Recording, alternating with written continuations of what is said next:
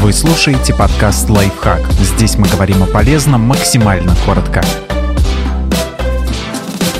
Что делать, если вы разочаровались в новой работе? Иногда это чувство не имеет никакого отношения к должности или компании найти главную причину разочарования. Чаще всего это чувство возникает, когда проходит воодушевление от новой работы или появляются первые сложности в общении с коллегами. Другая весомая причина для увольнения – ухудшение физического или ментального здоровья и рабочий стресс, который начинает влиять на личную жизнь дать работе время. Мало у кого получается мгновенно привыкнуть к новому месту или влиться в незнакомый коллектив, особенно при удаленной работе. Если ничего критичного в компании не происходит, дайте себе 3 или 4 месяца, чтобы освоиться поискать причину выгорания вне работы. Порой очень легко связать появление определенных чувств с началом новой работы. На самом деле наши эмоции гораздо более многогранны. Именно поэтому важно рассматривать и другие факторы, которые могли привести к выгоранию, например, личные отношения с партнером или с детьми разобраться со своими ожиданиями. Еще одна причина, по которой мы испытываем разочарование – несоответствие нашей должности на бумаге и в реальной жизни. В таком случае все дело может быть в недопонимании и стоит поговорить с руководителем. Иногда нам кажется, что выход только один – увольняться. Но потом, когда мы начинаем обсуждать проблему с другими людьми, оказывается, что все нужное уже у нас под носом, отмечает эксперт по карьере Минда Хартс. Другими словами, если новый босс будет знать о ваших проблемах, он поможет их решить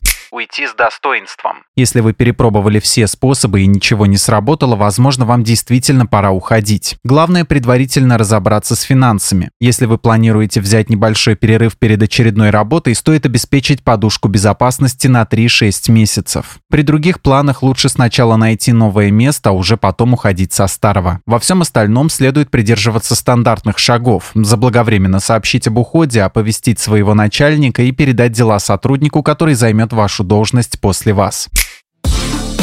Подписывайтесь на подкаст «Лайфхак» на всех удобных платформах, ставьте ему лайки и звездочки, оставляйте комментарии. Услышимся!